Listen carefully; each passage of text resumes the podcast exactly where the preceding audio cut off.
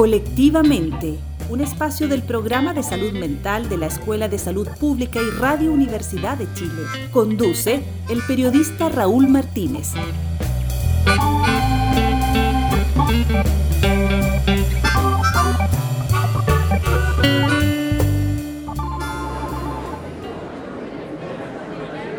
En medio del debate que dejó la campaña electoral, surgió un dato que llamó la atención de muchos en nuestro país y fue el gasto que realiza el Estado de Chile en el Plan Nacional de Prevención del Suicidio.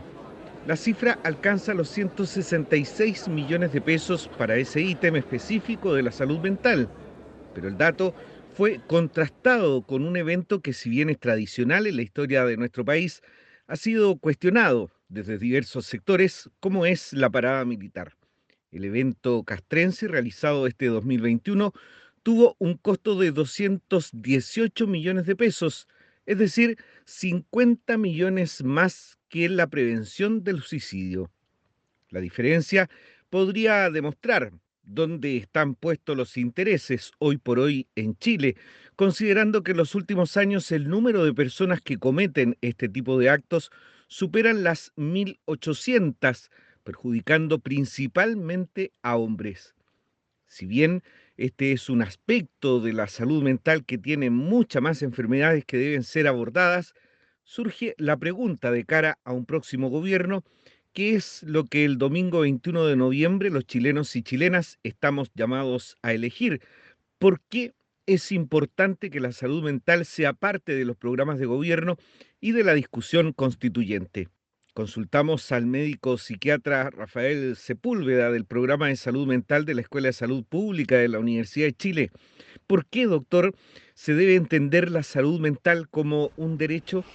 Hay varias razones por las cuales la salud mental debe ser considerada parte de los derechos de las personas.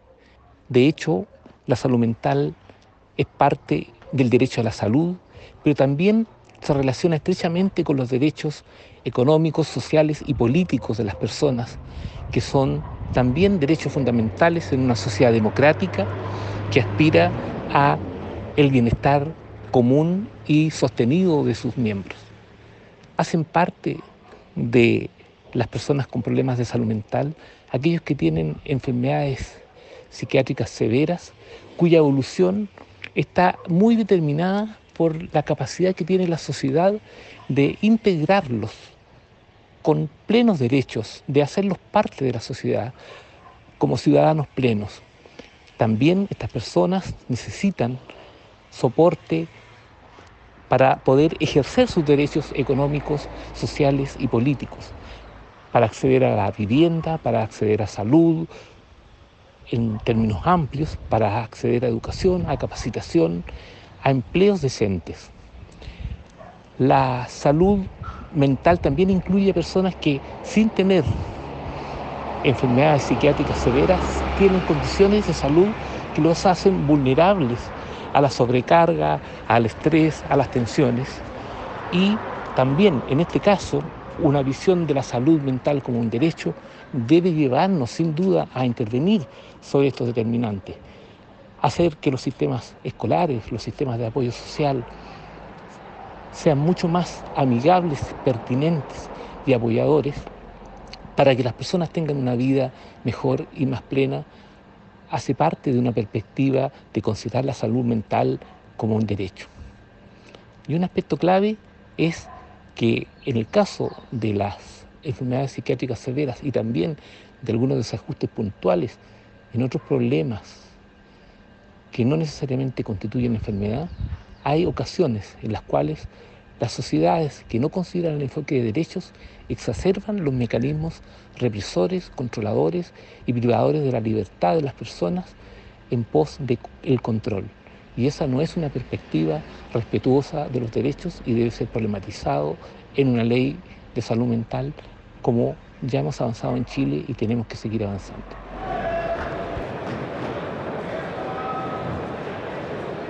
Hay temas que deben ser abordados en los programas de gobierno como la capacidad jurídica de las personas con trastorno mental. Consultamos a la jefa del programa de salud mental de la Escuela de Salud Pública, Olga Toro, ¿Cuál es la realidad que enfrentan hoy las personas con trastorno mental? El derecho a la capacidad jurídica es un elemento fundamental de resguardar en las normas legales de, los países.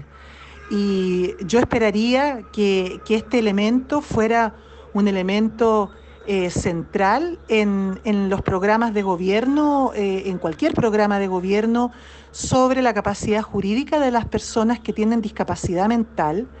y por supuesto que esté en un marco que resguarde la constitución. Hoy día en Chile eh, la capacidad jurídica de las personas con discapacidad mental o intelectual eh, no está garantizada, tal como, como lo señalan cierto, los compromisos internacionales en términos de que eh, las personas con discapacidad mental o psíquica tienen eh, que tener capacidad jurídica en igualdad de condiciones con los demás en todos los aspectos de su vida. Y por lo tanto los estados deben reconocer la capacidad jurídica universal. Olga Toro, ¿es necesario garantizar asistencia y apoyo a las personas que tengan este tipo de enfermedades? Lamentablemente eh, no podemos decir, cierto, que las personas con discapacidad mental o intelectual en Chile tengan garantizado este, este derecho y muchas veces se genera un desconocimiento de su capacidad de decisión o se generan condiciones de abuso y vulneración, ¿no? Por ejemplo, abuso en, términos de, mal uso de suspensiones o eh, de hospitalizaciones involuntarias o de intervenciones eh, sin, sin, que estén eh, realmente consintiendo. Es decir, hay vulneración de sus derechos fundamentales. Y en ese sentido, los gobiernos a través de sus programas y también la Constitución debe garantizar generar las condiciones para que tengan eh, las personas cuando se requiera los apoyos, eh, los apoyos necesarios, eh, razonables, para que ellos puedan ejercer su capacidad jurídica. Eso es posible, es apoyar y, requiere, ¿cierto?, la voluntad de, de, los gobiernos y que, por supuesto, esté considerada la la capacidad jurídica universal realmente en nuestra Constitución y en todos los cuerpos legales sobre los derechos civiles de las personas en nuestro país. Las personas con discapacidad mental o, intelectual, ya basta eh, de que los tratemos como país, como ciudadanos de segunda categoría. Debemos hacer los esfuerzos realmente para eh, resguardar sus derechos civiles.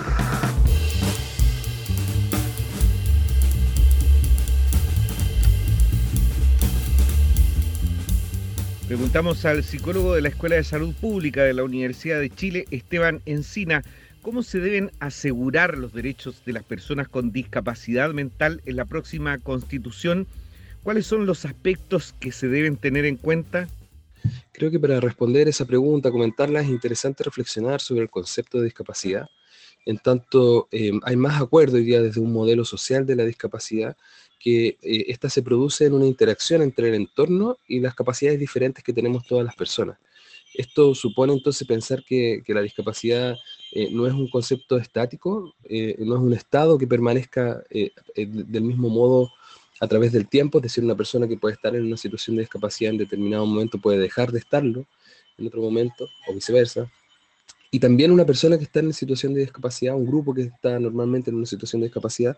puede estarlo en un determinado territorio y no estarlo en otro, dentro de una misma, dentro de misma nación, dentro del mismo país o entre diferentes, diferentes países. Entonces, considerando aquello, la variabilidad del concepto de discapacidad y, trasladándola hacia, hacia la dimensión de la, de la salud mental, de la, discapacidad por causa de, salud mental, eh, una constitución debiese eh, eh, lograr transcribir una, una, una, forma en la cual los diferentes marcos legales, los cuerpos legales que, que, derivan de, la Constitución estén en consonancia con, la identificación de esas situaciones de, discapacidad. Eh, eh, nuestra Constitución actualmente y la mayor parte de los cuerpos legales no ponen impedimento para que haya alguna eh, distinción, discriminación por causa alguna de, discapacidad, salvo por ahí la interdicción por, por demencia, que son en, muy contados casos y, que limita fundamentalmente el manejo del patrimonio, si bien también limita el, derecho a sufragio. De ahí también hay toda una transformación que debiese estar eh, consignada o consagrada en los cuerpos más específicos, como, como es, por ejemplo, la recientemente promulgada ley eh, de protección a, la atención de la, de la, salud mental. De todos modos, una constitución debiese, garantizar, debiese em, transcribir en su, en, su, en su, texto la consideración a que los diferentes cuerpos legales que de ella, de ella emanen eh, sean activos en identificar aquellas eh, inequidades que se producen por causa de discapacidad de, de salud mental, atendiendo a que existen diferentes variaciones, singularidades respecto de la discapacidad y que esta, y que esta puede, puede variar en el tiempo. Es muy importante pensar de todos modos que eh, la situación de discapacidad mm, tiene que ser vista como, como una, una observancia de modo de generar equidad en, en, las demás personas, nunca una restricción. Es, es interesante y lamentable en ciertos puntos Em, constatar cómo los problemas de salud mental en ciertas ocasiones, en una dimensión más de los derechos políticos, eh, es usada como un argumento para descalificar o invalidar a algunas personas. Lamentablemente, todavía hay una noción de que ciertas de ciertas acciones, por ejemplo, se le llaman acciones psicóticas, por ejemplo, esquizofrénicas, cuando no tienen eh, nada, ninguna relación con, con, el padecer de esos cuadros en, particular. O, por ejemplo, cuando se, se habla respecto de, de eh, la inhabilidad que eventualmente podría tener algún mandatario, alguna mandataria en relación a problemas de salud mental. Por ahí eh, recuerdo alguna noticia donde se hablaba que el presidente Piñera había estado eh, consumiendo algunos fármacos a propósito de la, la ansiedad o la, la, experiencia que estaba viviendo hace algunos años, y eso no puede ser sea del color que sea político, no puede ser algo que se juzgue. De hecho, al contrario, debe ser una constatación de una, de una responsabilidad para, para, para, con el estado de salud de ese momento. Lo mismo uno podría decir de, de las, algunas consideraciones o, o, argumentos de, de, poca legitimidad del candidato a la presidencia Gabriel Boric cuando se le esgrime que el diagnóstico que se le fue dado, que él también ha compartido, puede ser una causa de alguna eh, eh, potencial inhabilidad eh, o, alguna afección en el ejercicio del cargo. Por supuesto, la salud mental no es un argumento para el ejercicio de los derechos políticos, son las consecuencias de los actos de las personas con independencia de los diagnósticos de los problemas de salud mental los que deben ser, los que deben ser considerados. Así que, ¿cómo se debe asegurar los derechos de las personas con discapacidad en una próxima constitución? Tienen que ser en consideración a las inequidades que, estos producen, de forma que los diferentes cuerpos legales busquen de forma activa esa, esa, esa identificación para subsanar esas brechas de, de inequidad.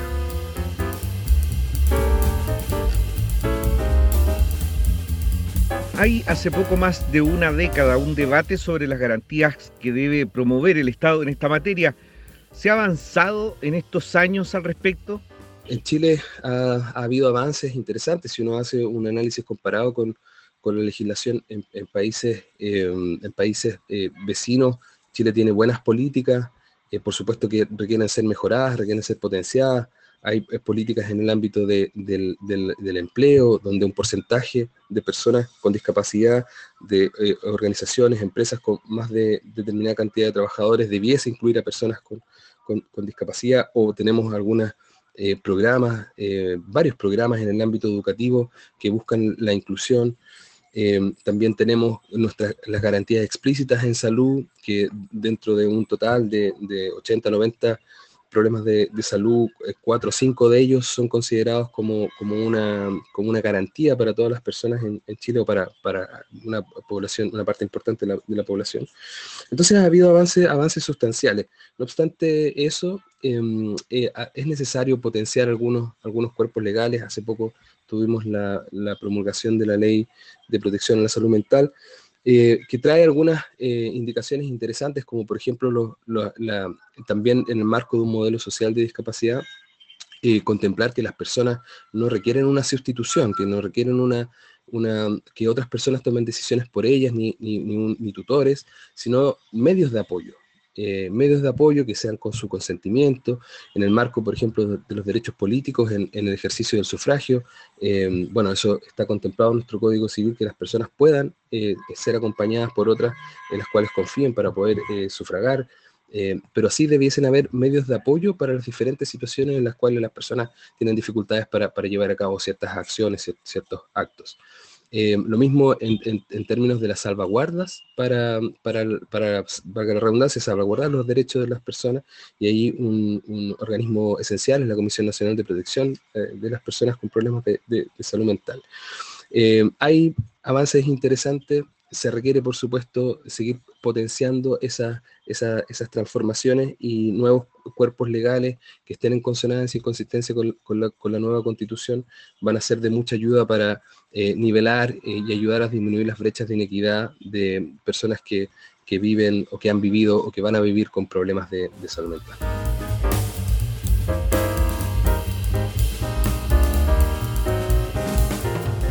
Una de las principales dificultades de la población es el derecho al acceso a la atención de salud mental. Daniela Rivera es médico psiquiatra de adultos encargada del Departamento de Salud Mental Metropolitano Occidente y académica del programa de salud mental de la Escuela de Salud Pública de la Universidad de Chile. ¿El problema del acceso a la atención de salud mental en nuestro país es solo de recursos o un tema más global? Efectivamente, algunos programas de gobierno la mayoría, eh, hablan de asegurar la atención de salud mental. Sin embargo, yo me preguntaría a qué tipo de atención de salud mental se refieren. Eh, muchos hablan de aumentar o garantizar el acceso,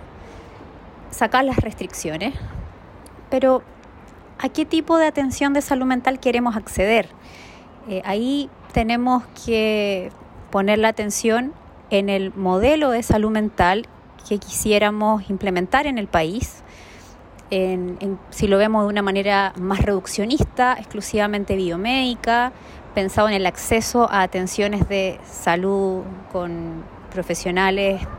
médicos, psiquiatras, psicólogos, accesos a medicamentos, o desde una mirada más amplia, desde una construcción de un bienestar social, desde probablemente antes del nacimiento, la salud mental perinatal, eh, con una sociedad y una familia que sea suficientemente amorosa, cariñosa para un crecimiento con todos los beneficios que puede tener una, una sociedad inclusiva y de esa manera mejorar desde ya la base de bienestar de una, de una población. Lo más importante siempre va a ser eh, el apoyo que tengamos de nuestro grupo más cercano, de nuestra familia, nuestra comunidad, eh, nuestro grupo de pares, y luego aquellas personas que requieran mayores, eh, mayores apoyos,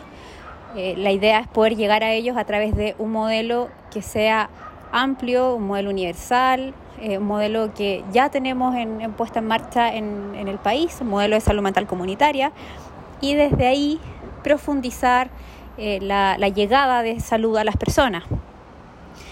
No solamente es un problema de recursos, muchas veces tenemos ciertas partidas presupuestarias que nos permiten acercarnos a una atención de calidad, por lo menos en el ámbito público, sino que, como he mencionado, a mi parecer, primero es una pregunta que deberíamos hacer,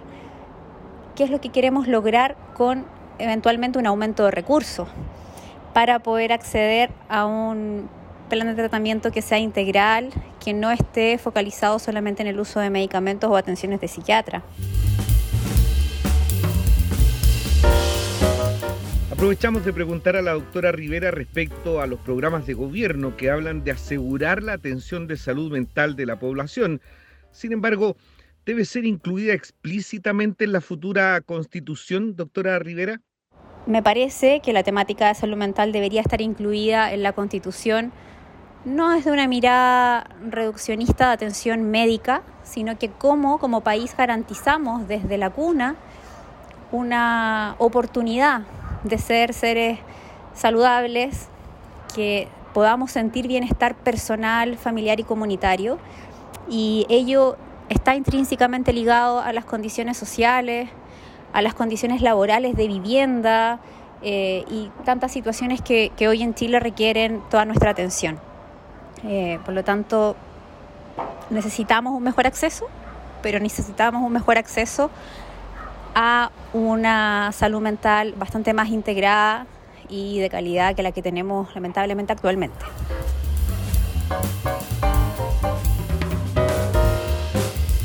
Con preocupación, la ciudadanía fue testigo de la violenta respuesta estatal a las movilizaciones sociales que hace un par de años protagonizaron cientos de miles de chilenas y chilenos en todo el país. Esos hechos se sumaron a denuncias de violaciones a los derechos humanos, de malos tratos e incluso de tortura.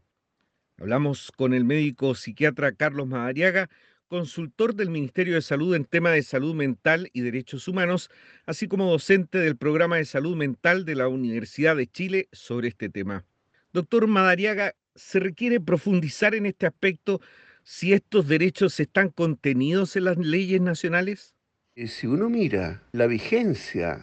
aún dolorosa, triste, muy penosa de este tipo de prácticas eh, por parte de eh, aquellos estamentos del Estado que cumplen con la tarea de la represión social y del control de la ciudadanía,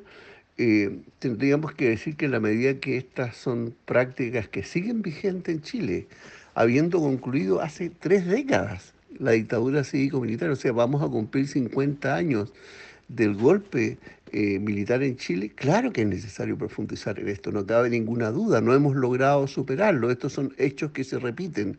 y mientras más se repiten en el tiempo, más grave, más serio es el impacto que producen a nivel de salud en la ciudadanía, puesto que hay una población de base que arrastra el daño eh, consigo mismo y que es un grupo poblacional como lo hemos demostrado con investigaciones tanto internacionales como investigaciones que hemos realizado en nuestro país eh, y desde nuestra Escuela de Salud Pública de la eh, Facultad de Medicina de la Universidad de Chile hemos hecho importantes aportes en este sentido. Claro que eh, se generan grupos de alta vulnerabilidad que sufren los embates en su salud de lo que significa la continuidad de experiencias represivas de este tipo.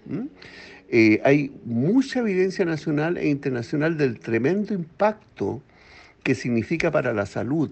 tanto para la primera generación como para, las siguientes generaciones. En Chile estamos eh, operando sobre el, impacto traumático de la dictadura militar en la segunda generación y ya en representantes de una tercera generación, eh, donde seguimos percibiendo en nuestra práctica clínica, en nuestra práctica psicosocial, las consecuencias tanto biológicas como psicológicas y sociales de estas experiencias de traumatización grave que están asociadas a la práctica genocida, de la tortura, la desaparición de personas, de las ejecuciones, los asesinatos, las mutilaciones, donde eh, la tortura quizás eh, por, por el peso que tiene como como un fenómeno disruptivo de la historia social de nuestro planeta, es una expresión modélica, es un modelo de, experiencia del impacto que, se tiene como, como, una, como una expresión de las formas más crueles de cómo se ejerce el control y, y la dominación social desde las estructuras violentas del Estado. ¿Cómo se puede incluir esto en la nueva constitución? Por ejemplo, pensando además en que deben ser directrices basales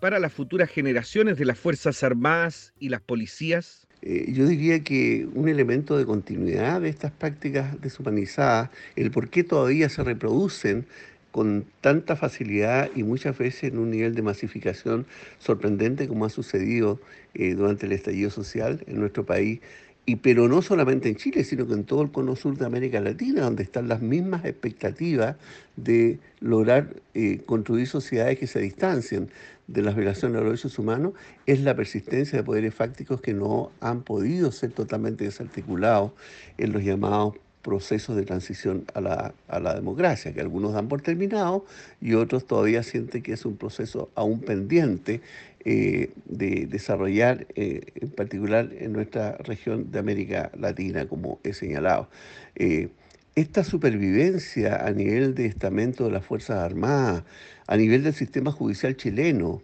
que es el garante de, de, la falta de justicia, ¿no? E incluso a nivel de instancias democráticas del Estado, como el propio Parlamento, diversos aparatos de la burocracia estatal, en el plano político e ideológico al interior de ciertos poderes públicos que todavía persisten llevando consigo, ¿no es cierto?, esta ideología totalitaria eh, que, coronó con, la, con la existencia de la dictadura en Chile y que, también nutre esta rémora de la dictadura en las prácticas represivas que hemos visto en estos últimos dos años. ¿no? Eh, tiene eh, su origen, a mi juicio, en la insuficiente tarea reparatoria del Estado de Chile en materia de verdad, de justicia, reparación integral y producción de memoria histórica. Eso es una cuestión que está en la base,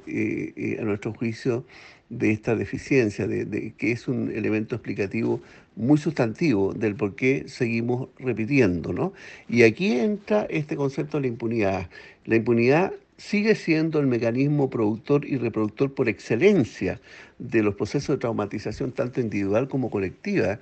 que aún se, desarrollan en el seno de la sociedad y, y lo hacen enfermando, matando y además alterando seriamente la producción de subjetividad. O sea, lo que alteran es la calidad del sujeto moderno que está dando origen a la sociedad del futuro en nuestro país. Eso es un componente eh, que se observa poco, que se analiza poco, que se discute poco, pero son consecuencias directas de la persistencia de estas estructuras represivas, de esta forma de control social, esta forma de psicobiopolítica, eh, si quisiéramos acordarnos un poco de, conceptos más Foucaultianos sobre, sobre, esta materia, eh, que, que, muestran cómo, cómo se configuran ciertas formas del sujeto a partir de las estrategias de represión que todavía son vigentes en nuestra sociedad. Claro que es necesario instalar, tomando en consideración estos argumentos, los derechos humanos, es necesario instalarlos como cuestión fundante de un nuevo Estado, con base en principios, en valores irrenunciables en torno a estos derechos. Es necesario además producir las, las leyes y normativas complementarias a los principios constitucionales que instauren una relación orgánica entre la cautela y la defensa de estos derechos, ahora con categoría constitucional, como señalo, y la formación cívica, cultural y moral de todas las instituciones de las Fuerzas Armadas y de orden del país. Y no solamente de aquellas, sino del conjunto de la sociedad. Estoy pensando en los estudiantes, la formación cívica que, eh, que está tan, tan empobrecida y capa caída a nivel de la enseñanza media y de la enseñanza superior en nuestro país, etc. Para, pero nada de esto, nada de esto a mi juicio va a rendir frutos estables a futuro si no se corrige este clima de impunidad que hace aquí todavía en nuestro país que más del 90% de los crímenes de la dictadura y un porcentaje muy similar de las violaciones cometidas durante la revuelta popular siguen en la impunidad. O sea, la impunidad es, una situación, es un patos que eh, eh, configura eh, un mecanismo de alto riesgo para la estabilidad social del Chile del presente y el futuro.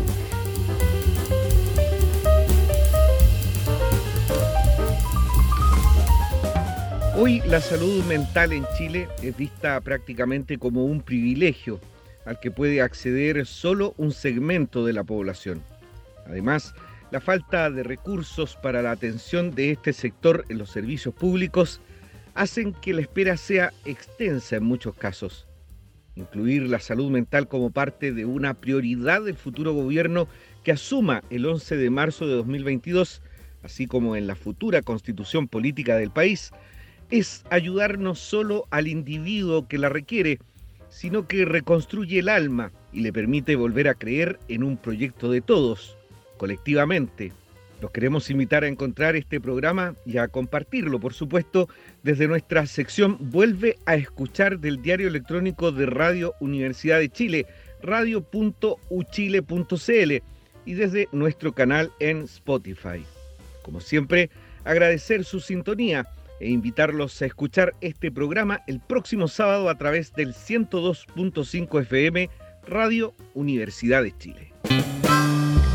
Colectivamente es un espacio del programa de salud mental de la Escuela de Salud Pública y de Radio Universidad de Chile en el marco de su convenio institucional.